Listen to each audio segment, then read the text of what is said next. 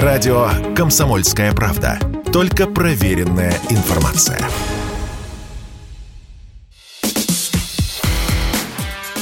Диалоги на Радио КП. Беседуем с теми, кому есть что сказать. Здравствуйте, друзья! В студии радио «Комсомольская правда» Иван Панкин. И уже третье возвращение с Донбасса на Дан Фредериксон, военного корреспондента. Правда, я не знаю, военного корреспондента чего. Очень хочется сказать «Комсомольской правды», но вроде как не совсем правда. Вот давай определимся с тем. Военный корреспондент просто общо или ты все-таки военный корреспондент и издание какое-то. Поправлю такое... вас, это четвертый уже. А, четвертый. Возвращение. Ну, итак, давай начнем с повестки. А повестка у нас следующая. На прошлой неделе не стало Даши Платоновой-Дугиной, нашей с тобой общей подруги. Я-то ее знаю пять лет. А пять лет назад как раз первая встреча и произошла на радио «Комсомольская правда». Она впервые пришла ко мне на эфир. Мы говорили про принцессу Диану. И этот эфир мы повторили. Он сейчас, э, вы можете его найти в разделе спецпроекта на сайте radiokp.ru.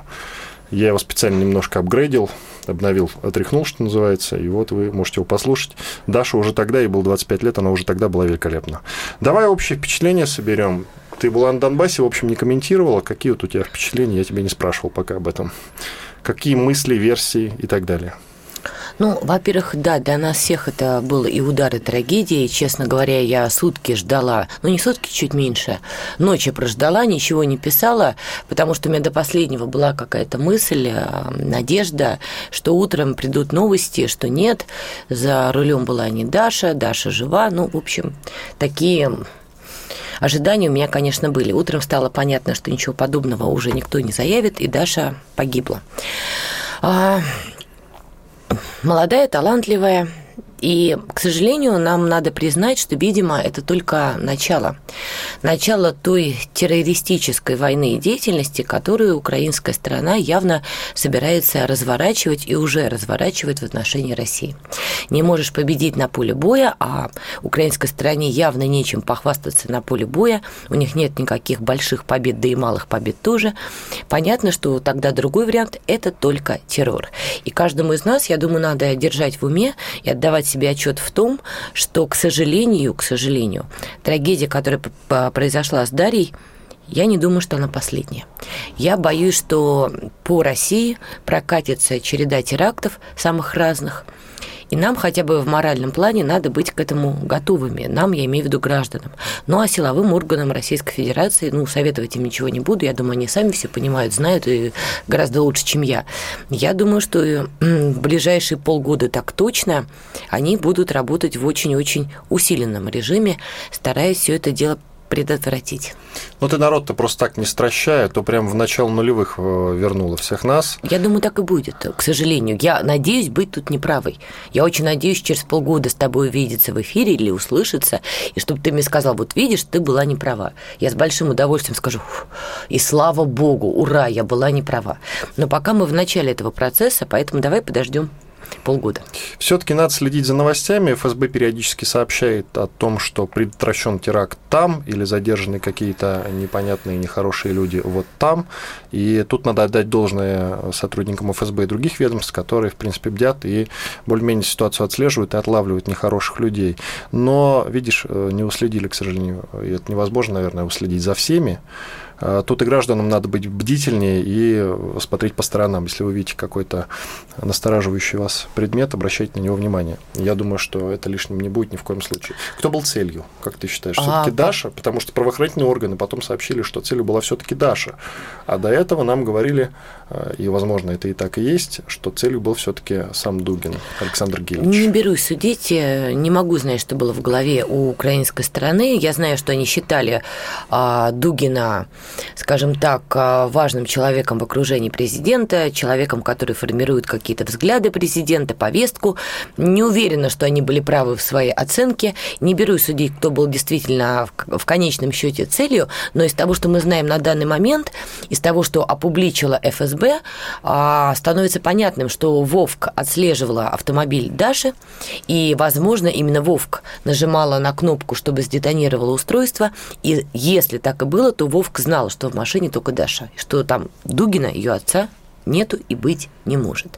Тут действительно много вопросов возникает у нас, как у гражданских лиц. У меня, например, нет вопроса, как Вовк попала на территорию России, учитывая, какой поток беженцев у нас идет из Донбасса, из освобожденных территорий. Я лично пересекала границу с жителями Мариуполя.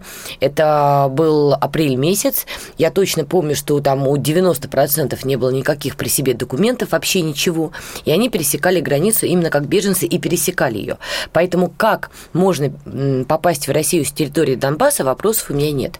И у меня, например, вопрос, как после теракта Вовка умудрилась проехать столько километров и перейти границу между Россией и Эстонией. Вот это для меня вопрос. На той же машине? На той же машине. У меня вопрос. Как так получается, что мадам Вовк снимала квартиру в том же доме, где живет Даша Дугина? А главное, как так получается, что ФСБ все это опубличивает буквально там на следующий день или через день после того, как Дашу убили? Как вы так быстро установили всю эту цепочку? Вот я, например, не очень это поняла. Либо вы знали, что Вовка заехала, отслеживали ее, но в какой-то момент упустили ситуацию, и произошла трагедия. Либо вы не знали, что Вовка заехала, снимает квартиру в доме, где живет Даша Дугина, но тогда как вы быстро установили все эти цепочки? А самое главное, когда произошел подрыв, ну, чтобы добраться с места трагедии до границы с Эстонией, нужно много часов. Это за два часа не сделаешь. Неужели за это время не удалось ничего вам установить? План перехвата объявить, Там объявить она на границе. действовала под другими уже документами. У нее был не только другой номер, но и Отлично. другой паспорт. Но только на Другой следующий паспорт. день или там через день, я помню, что прошло очень мало времени, через день, нам уже видео показывают, как она пересекает границу с Эстонией. Как так быстро-то? Вот у меня много вопросов. Может быть, это моя какая-то паранойя. Я человек гражданский, я не очень знаю, как работают спецслужбы. Я не отношусь к спецслужбам никак вообще. Но у меня возникают эти вопросы. Они не только у меня. Я бы очень хотела, чтобы все-таки какие-то ответы прозвучали. А что касается потенциальных терактов, тут ужас-то знаешь в чем? Помимо того, что ты правильно вспомнил начало нулевых, вот теракты, подрывы, общественный транспорт, я боюсь, что тут будет такая волна террора, знаешь, смешанная.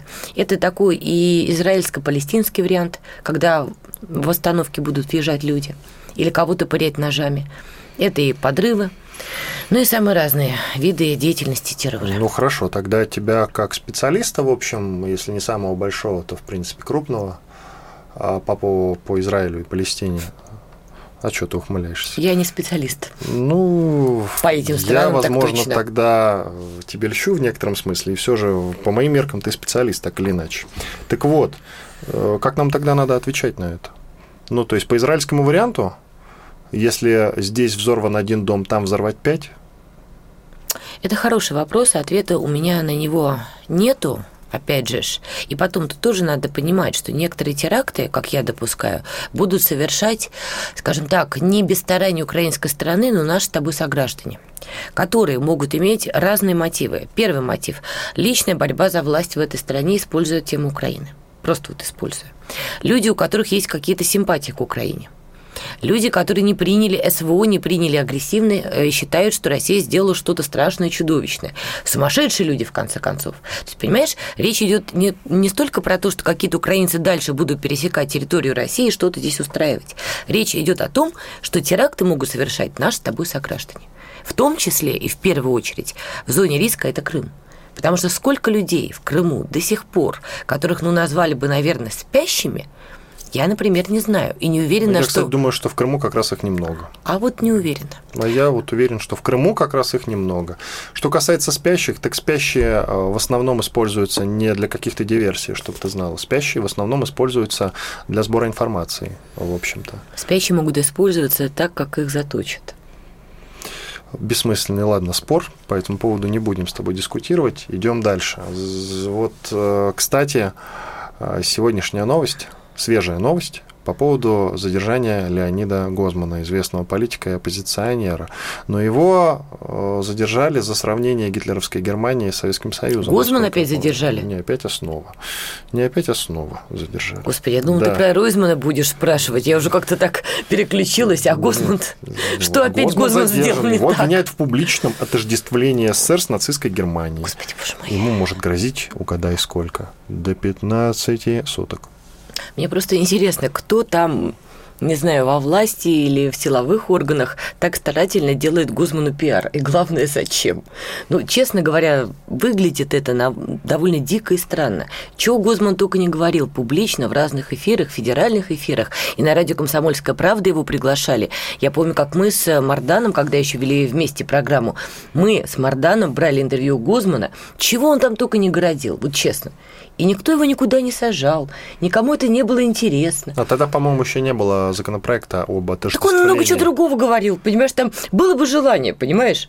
Но как-то вот Гозман был не в повестке. А сейчас, понимаешь, когда тут Яшина схватили, тут Ройзмана схватили, и как-то вот здесь вот вдруг появляется Гозман, всеми забытый, кстати говоря.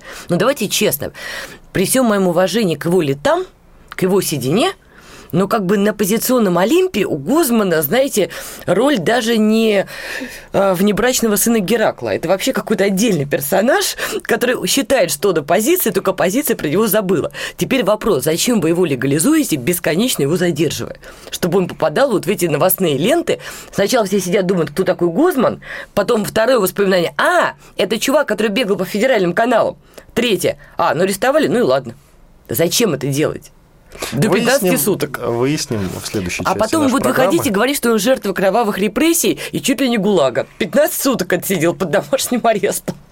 В следующей части выясним, зачем Иван Панкин и военкор Надана Фредериксон. Радио «Комсомольская правда». Никаких фейков, только правда.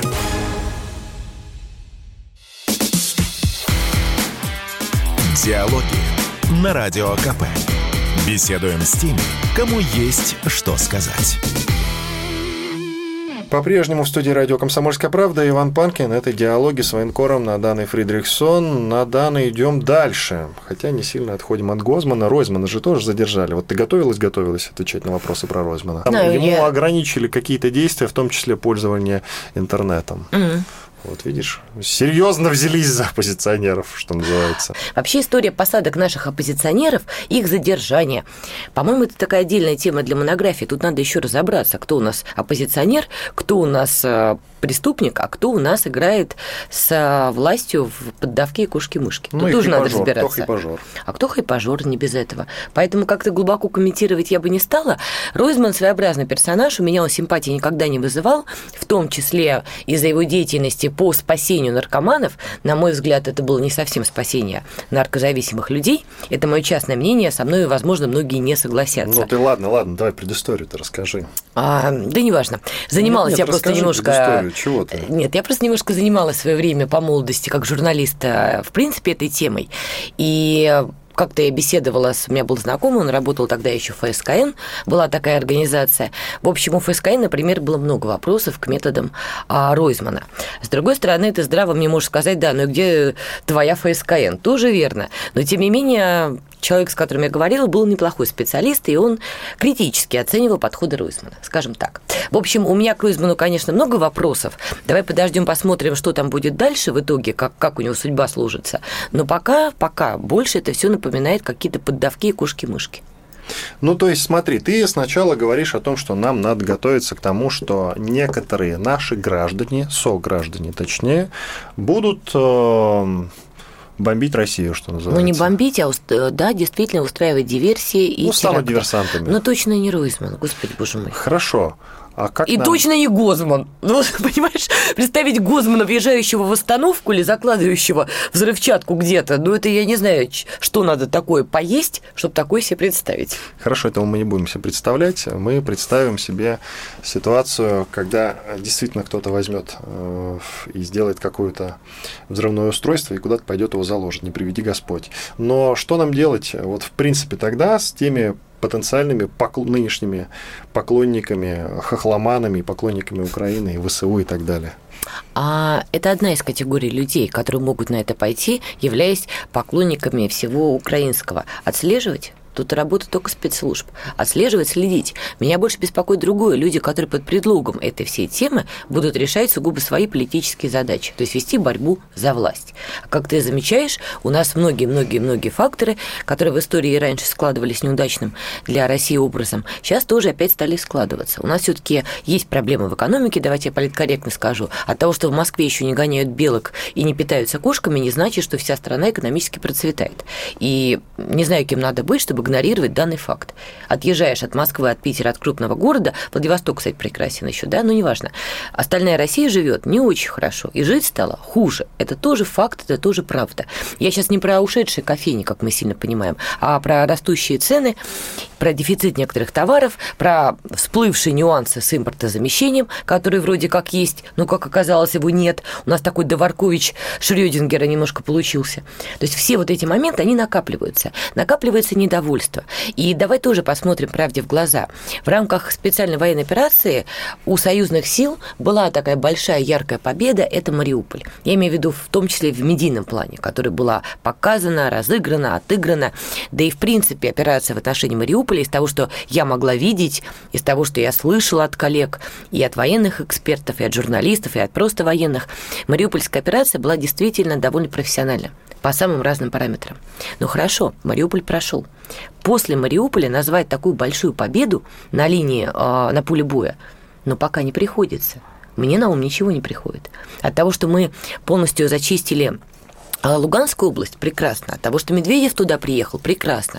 От того, что он дал мне комментарий, вообще замечательно, что ему там не страшно. Это все здорово, хорошо. Но только давайте не забывать, что по тому же Алчевску периодически прилетает все-таки раз. А второй момент. За Луганск мы все, конечно, рады. Там и вода есть, и обстрелов сильно меньше. Там вообще такие ночи там тихие. Но если брать ДНР, там вообще все не так.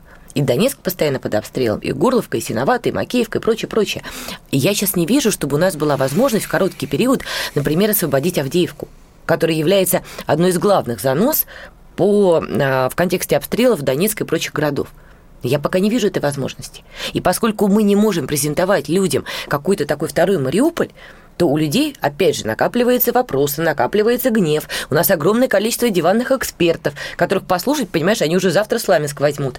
И они не понимают, почему его не берут. При этом, при всем, он видит, что растут цены, тут жена пилит. Короче говоря, накапливается вот эта вот агрессивная масса, которые действительно могут э, появиться такие умельцы политические, которые попытаются этим воспользоваться в том числе используя террор. Но по сути, по сути, ведя борьбу просто за свою личную власть. По поводу кофеин я знал, что ты скажешь это, но на место Старбакса уже пришел Стар Кофе, и Тимати его Они уже открылись? Образом, чудесным образом возразил, возродил, простите, пожалуйста. Поэтому ты можешь не беспокоиться, твой любимый кофе будет в порядке. Ушедших кофеин не так уж и много, как мне кажется, что касается цен, они более-менее стабилизировались, хотя я понимаю, что они и подросли в том числе. Но это такая, знаешь, мировая тенденция, что называется. Поэтому не надо говорить, что все плохо, плохо, плохо. А я сказал, как бы что все плохо, плохо, плохо, плохо плохо. Я сказала, что экономически мы не процветаем. Я сказала, что Никто не Россия... Сейчас. Ты, слушай, давай так, вот когда у тебя будет жена, трое детей, и тебе вот надо будет купить молоко, а тебе не будет хватать, тебе не будет сильно легче от того, что у Джона где-то в Америке такие же проблемы. Ну хорошо, мы уходим немножко в сторону. Тебе будет как-то плевать на Джона. Э, вернемся на вот к магистральной теме нашего разговора все-таки. Магистральная тема у нас э, Донбасс. Ты немножко начала, мне кажется, чуть-чуть э, опередила меня. Я еще хотел у тебя уточнить один момент по вот современной повестке, отходя от, от Донбасса. Вот ты говоришь, теракты все-таки будут. Но мы так и не определились с тобой, как нам все-таки э, не нам, понятное дело, а компетентным органам сейчас реагировать на подозрительных, всех подозрительных личностей. Ну, вот что как? ты имеешь в виду? Ну, сажать их, насколько сажать. Ведь все начинается с малого. Понимаешь, все начинается с малого. Есть люди, которые расклеивают листовки по поводу того, что нужно помогать украинскому Красному Кресту, не российскому, Нет, а украинскому. Призыв помогать кидают Красному деньги, Кресту – это не деньги, теракт. Э, да, вот, видишь, мы уже определились. С одной стороны, да, но ведь все, повторюсь, начинается с малого. Эти люди в каком-то смысле тоже помогают ВСУ.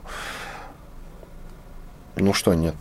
Нет, ну, понимаешь... А почему ты улыбаешься? Э, девочка, которая написала у себя в дневнике «Люблю Зеленского» нарисовала сердечко, тоже теоретически, понимаешь, где-то помогает нет, ВСУ. Нет, Но давай в паранойю не впадать. От того, что кто-то здесь бегает и вешает листовки, а давайте помогать Красному Кресту, именно украинскому Красному Кресту, да, возможно, это и есть сигнал какой-то для спецслужб, но это еще не теракт, и не факт, что притечь теракта. Ну, хорошо. Вот а, ты бы какой э, срок заключения определила этим людям или наказание какое? Никакой вообще. Никакой вообще. Просто, Хорошо. понимаешь, это вопрос, опять же, свободы мысли. Если человек просто призывает переводить деньги в украинский Красный Крест, я эту позицию не очень понимаю, например. В конце концов, есть Международный Красный Крест, который оказывает помощь самым разным группам населения, ради бога. Я не за то, чтобы мирное население где бы то ни было страдало. Ни на Украине, ни там на освобожденных территориях, ни в Донбассе. Безусловно, нет. Но это не повод этого человека хватать за уши или там что у него плохо привинчено и тащить его на Лубянку. Хорошо, Израиль и Палестина не твоя тема, Грузия твоя тема. Я почему спрашиваю? Валерий Меладзе вернулся в Россию и уже О, дал концерт. Прекрасно, прекрасно. А вот с такими людьми нам что делать? С такими людьми нам что делать? Слушай, а на эту тему, кстати, я сегодня читала заявление забыла, как ее зовут, но представитель Госдумы. Там, на мой взгляд, было дико странное заявление. Давайте дадим время этим артистам признать свои ошибки, давайте они поедут в Донбасс. Я это читаю, думаю, господи, какая глупость. Во-первых, Меладзе не поедет в Донбасс. И Пугачева не поедет в Мариуполь. Петь, позови меня с собой. Пугачева сказала, что она ездила на лечение и в отпуск. Дело в не в этом. Сама идея Госдумы, а давайте они будут исправляться поездками в Донбасс, это бред. Во-первых, с одной стороны, это называется такая тихая репрессия. Сейчас мы тебя, сынок, научим родину любить. Это в принципе не работает. Во-вторых, та же Пугачева никуда не поедет. Как вы ее не тащите туда, она не поедет. Петь в Мариуполь и плакать в Мариуполе она не поедет. То есть, когда Госдума делает такие заявления, она сама себя ставит в некую ловушку. Не поют они никуда. То есть тут надо власти определиться. Либо вы считаете, что в этой стране люди имеют право на свое мнение, которое может отличаться от официальной позиции государства и от действий государства, ну, например, не госслужащие, а там из любых других отраслей, тогда вы в принципе не должны делать такие заявления и на все возмущения россиян говорить, ребят, это частная позиция Меладзе. Если вас это возмущает, не ходите на его концерты. Все, выразите свой протест таким образом. Не покупайте билеты на его концерты, не будьте спонсором Меладзе. Все, точка.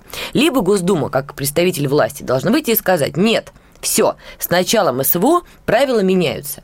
Те, кто не за СВО, те против страны. Мы вводим карательные меры. И дальше они опубличивают эти карательные меры. Все. Наша Госдума зависла и вашим, и нашим. Мы как бы немножко осуждаем, что Меладзе вот не поддержал СВО, но как бы мы будем его перевоспитывать, только он ничего делать не будет, он и перевоспитается, ну а это потом забудется. Странная позиция. И она вызывает раздражение. И особенно у тех людей, кто возмущен поведением Меладзе, Галкина, Галкина, Пугачева и прочих. Зачем вы делаете эти заявления? Вы для себя сначала определитесь. Вы сами как относитесь? У нас сколько, сколько депутатов, понимаешь, негласно не, поддерживавших, не поддерживавших СВО? Я думаю, много. И а здесь... вот тут уже больше вопросов. Ты госслужащий. Или там ты избранник народа. У тебя вообще в этом плане поле для маневра должно быть короче. И здесь должна заиграть одна из песен Меладзе. «Я тысячу раз обрывал провода, сам себе кричал, ухожу навсегда». Иван Панкин, Надана Фредериксон. Через 4 минуты продолжим. Радио «Комсомольская правда». Мы быстрее телеграм-каналов.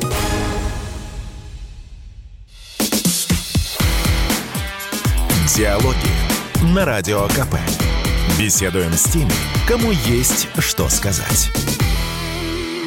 Иван Панкин и военкор Надана Фридрихсон. Продолжаем наш разговор. Ну, а теперь поговорим про Донбасс. Можно я начну издалека? Ты вернулась в Донбасс, это была твоя четвертая командировка, и все-таки это не так много, да, если сравнивать, допустим, со Стешиным и Котцем, легендарными военкорами. А, это не так много, и в комментах, в том числе под прошлыми нашими разговорами, когда ты возвращалась, я почему насчитал три? Потому что он, это наш с тобой третий разговор после твоего возвращения а, на, а, из Донбасса. Поэтому вот у меня в голове засело, что три.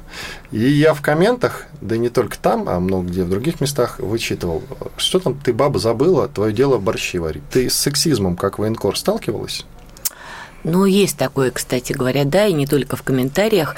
И когда приезжаешь а, поработать, что называется, в поле, конечно, ты сталкиваешься с такой позицией и от военных самых разных, российских, ДНРовских, ЛНРовских, что из серии «Ты же девочка, куда ты лезешь?». И их опасения отчасти оправданы, потому что они до конца не понимают, какой характер у человека, и исходят из худшего варианта. Ну, привезем ее там куда-нибудь, там, не знаю, в Маринку, да, а она там увидит, что бах-бах, заплачет, запрыгает, заистерит, закроется волчком, побежит в траву, наступит на лепесток и подорвется. Лепестки валяются в траве, лепестки валяются даже висят на деревьях, на ветках. Это очень серьезно. Это Я очень думал, их более по история. тротуарам раскидывают, там листочками закидывают А, аккуратненько. во-первых, да, украинская страна обстреляла Донецк, ты прав, и там лепестки валялись а, везде, и на асфальте, и в траве, и везде. И наш с тобой коллега, журналист Арти, погибла, например, подорвавшись на лепестке. Как раз когда я была вот в крайней командировке, а, я увидела, там был как раз э, день прощания с ней. Как раз-таки на лепестке она и подрывалась. Во-вторых, когда я снимала вот в Зайцево репортаж, это север э, Горловки, есть два Зайцева, э, конкретно север Горловки. А поселок был разделен с 15 года на две части. Одна сторона была, была под контролем Киева, вторая под контролем ДНР. Все это время понятно, что украинская сторона, нарушая все возможные пункты Минских соглашений, пыталась отодвинуть эту линию разграничения, в том числе через обстрелы и прочее, прочее. Так вот, когда я там снимала, мне рассказал там один из э, командиров, он не хотел, чтобы я его снимала, поэтому есть его голос, но нет его лица. Он не хотел, чтобы его лицо было видно имеет на то полное право.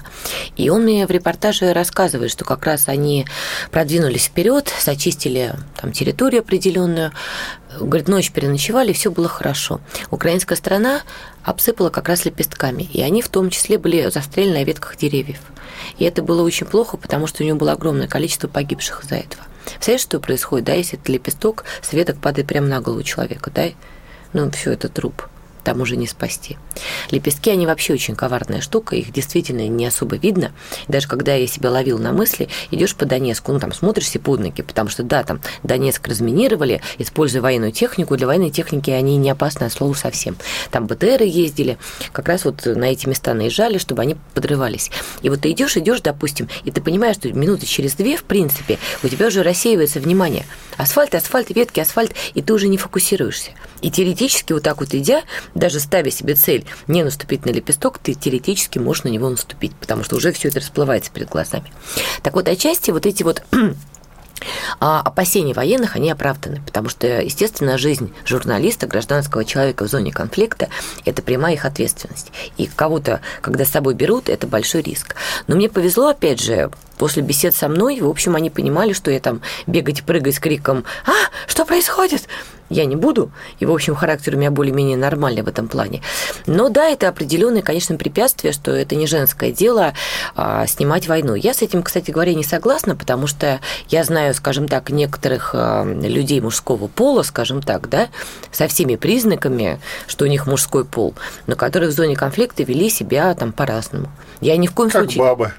Ты знаешь, я вот не склонна заявлять, сексизма. потому что когда рядом ложится мина и летят осколки, ты знаешь, не, мало кто знает в теории, как он себя поведет. Это правда страшно, это очень страшно. И у меня был один момент, когда я буквально залипла, то есть я легла на землю, я понимаю, что осколки вроде пролетели, все, я понимаю, что у меня такая немножко ватность появляется вот в пальцах, в ногах, вот такой первый признак ступора грядущего. Я как-то быстро так вскочила, отряхнулась. Это правда страшно, поэтому давай тут какие-то оценки людям за их эмоциональные реакции там, ну, я не возьмусь точно. Это правда не смешно. А, но тут вопрос на самом деле в характере. Неважно, кто какого пола. Есть и мужчины, которые иногда дают женскую реакцию или там просто какую-то эмоциональную реакцию. Есть женщины, которые дают женскую реакцию, эмоциональную реакцию. Есть женщины, которые не дают женскую реакцию эмоциональную реакцию. По-разному. Это зависит от характера. Там другой есть момент. Некоторые наши и не только наши, разные журналисты, коллеги иногда делают там другие вещи, находясь в зоне конфликта, например, преувеличивают угрозу, а, которая, например, им грозит. И это не нравится многим военным, после чего они просто не горят желанием работать журналистами. Просто военных надо понимать, им глубоко плевать на законы жанра журналистики, они занимаются своим делом, а считают, что журналист должен заниматься своим. И когда военный видит или слышит стендап какого-нибудь журналиста, где он явно преувеличивает угрозы, они есть, но не в таких масштабах. Военным это не нравится, они делают свои выводы, и когда в следующий раз приходит журналист, они уже так смотрят, угу, сейчас ты будешь рассказывать, что на тебя полетела ядерная бомба, да? Вот такие моменты тоже есть. Это, кстати говоря, такой большой, большая проблема, в принципе, в зоне конфликта, не только в Донбассе, не только с нашей стороны. Там, в принципе, в мире есть такие моменты. Это разные люди рассказывали, коллеги, и в той же Америке, и, там, не знаю, в любых других странах. Потом другие журналисты сталкиваются с таким феноменом. Что касается вообще страхов в глобальном смысле этого слова, вот как живут жители Донецка сейчас, особенно вот после новой угрозы, это относительно недавняя, насколько я понимаю, угроза с лепестками, до этого их э, не было, они появились там, ну, несколько месяцев назад, да, да эта тема да. попала в обсуждение журналистское. Э, вот в этих условиях как-то поменяли, поменялся характер жителей Донбасса, они сами как вот сейчас э, живут? Да примерно так же. Единственное, конечно, в июне, помнишь, мы с тобой тоже эфир проводили, я тогда была в Донецке, как раз когда М3 семерки украинская сторона стала использовать, и три топора летали по Донецку. И вот тогда, конечно, жители Донецка и там и Синоваты, и Макеевки, разных других городов, которые там на каком-то этапе даже бравировали, у меня ухо уже такое пристреленное, я точно знаю, когда прилет из миномета, где ляжет.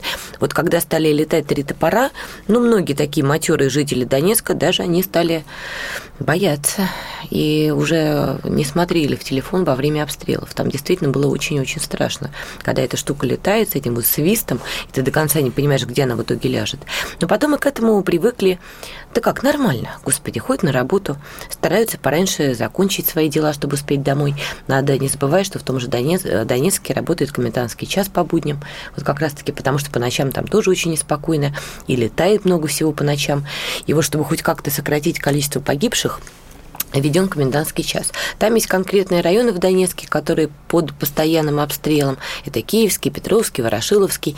По центру, например, долгое время так активно не прилетала, но с недавних пор стало. Например, по той же улице Артема. Вот, например, они недавно попали в отель, где я постоянно останавливаюсь, и многие другие журналисты. Там есть отель на улице Артема, он очень удобен, и благодаря тому, что там постоянно журналисты останавливаются, всегда есть с кем поговорить, что обсудить. Короче, его любят. Это не Донбасс Палас, скажем так, который там даже Семен Пегов шутку придумал, батальон Донбасс Палас. Вот этот отель, он был а, в этом плане такой, более журналистский. Вот, пожалуйста, туда прилетела. Раньше такого не было, например.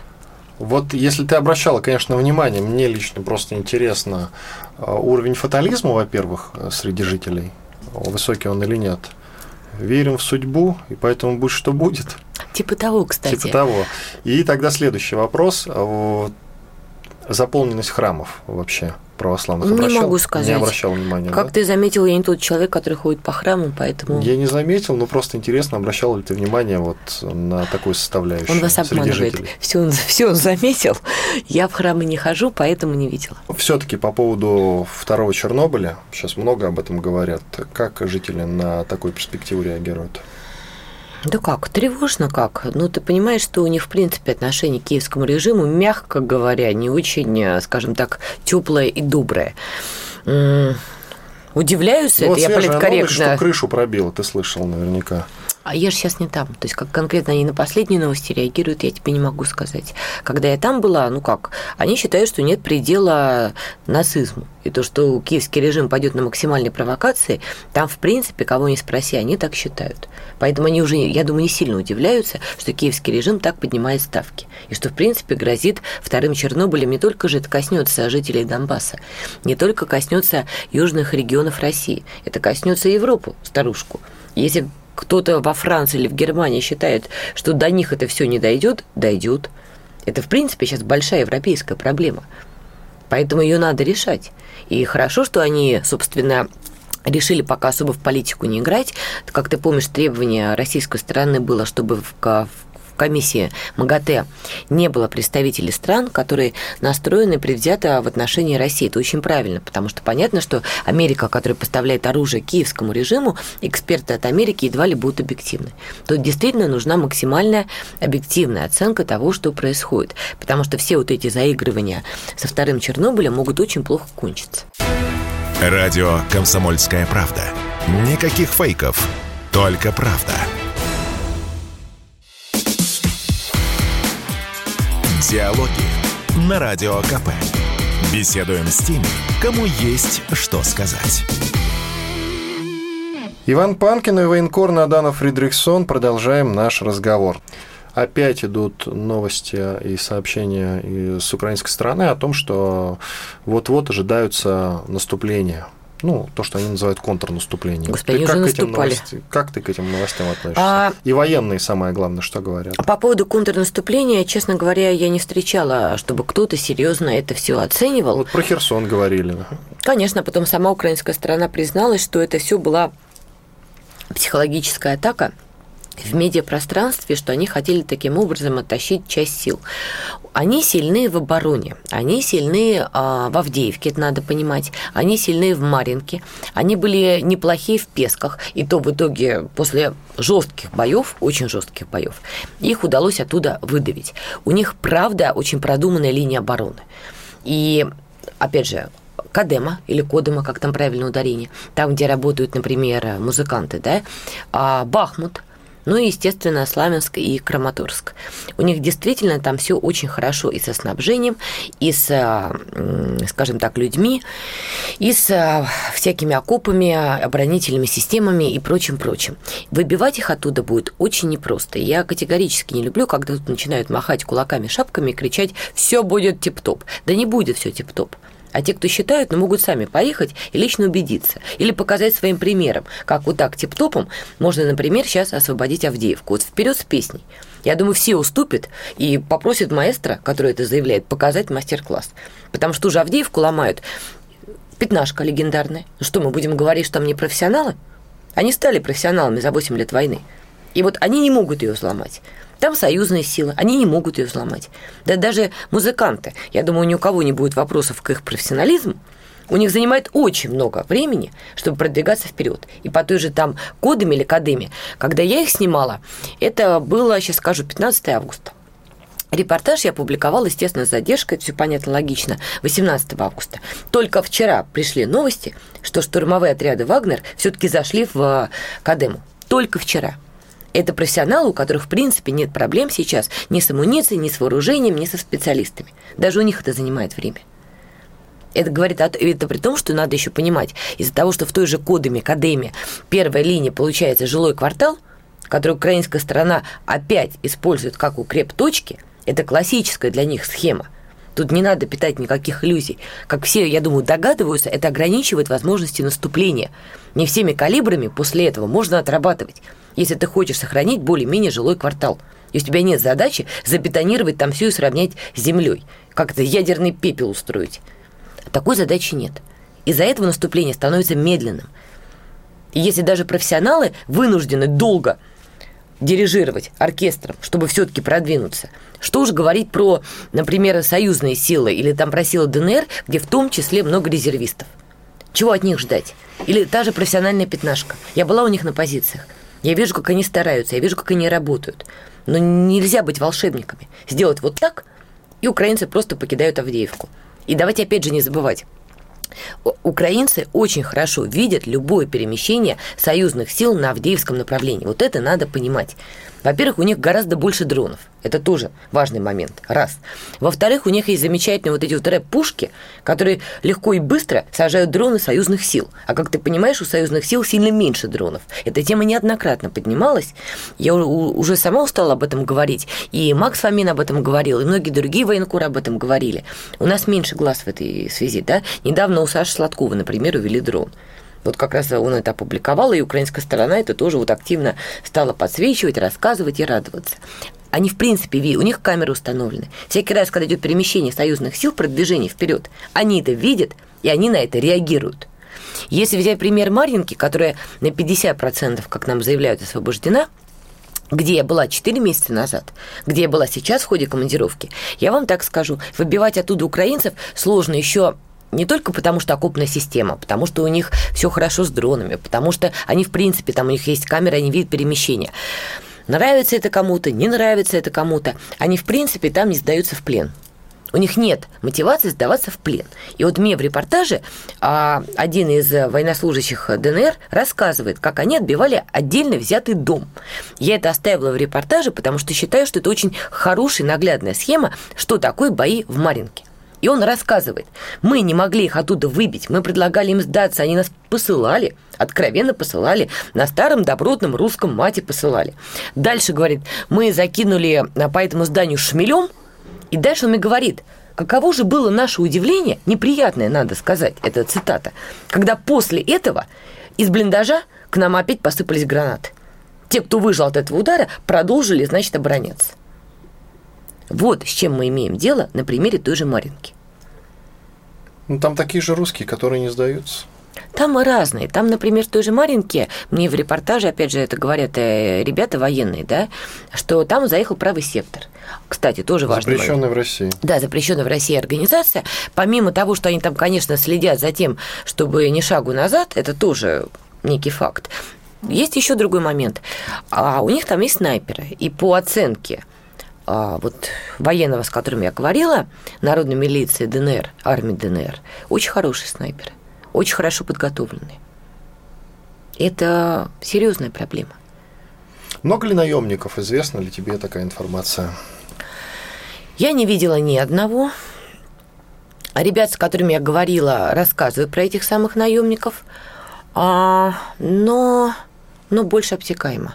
Они гораздо больше готовы рассказывать о боях именно с украинцами. Хорошо. Обмундирование хорошее у украинской страны? Да, очень. НАТОвское? Или какое? Нет, made in Ukraine. Но за это время они, у них действительно хорошая форма, у них а, хорошая а, обувь, что очень важно, кстати говоря, для любого солдата, это важный момент. Что касается брони и прочего, да, там много натовского. Как долго продлится специальная военная операция? Этот вопрос довольно простой, но он очень часто так или иначе муссируется, обсуждается сейчас в благосфере особенно? Я не знаю ответа. Я думаю, этот вопрос надо задавать явно не мне, не тебе, и уж тем более не нашим любимым блогерам. Ну, может быть, ты сказала бы, Ваня, это надолго. Или? Я не знаю ответа. Мне кажется, но это вот именно что кажется – что все покажет сентябрь, потому что сейчас линия фронта относительно стоит. Надо понимать, что не все стоят, курят и там пьют чай, да, и друг другу улыбаются. Нет активного продвижения, больше ведется позиционная сейчас война на самых разных участках линии фронта.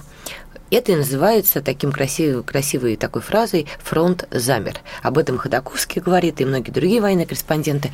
Тут я ничего нового не сказала. А если в сентябре будет большой прорыв, может быть, действительно операция получит одно развитие. Если не будет, возможно, другое.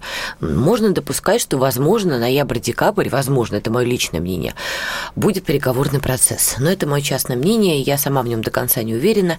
Надо подождать сентября. Иван Панкин и Надана Фридрихсон были здесь, остались довольны. Всего доброго. Диалоги на Радио КП. Беседуем с теми, кому есть что сказать.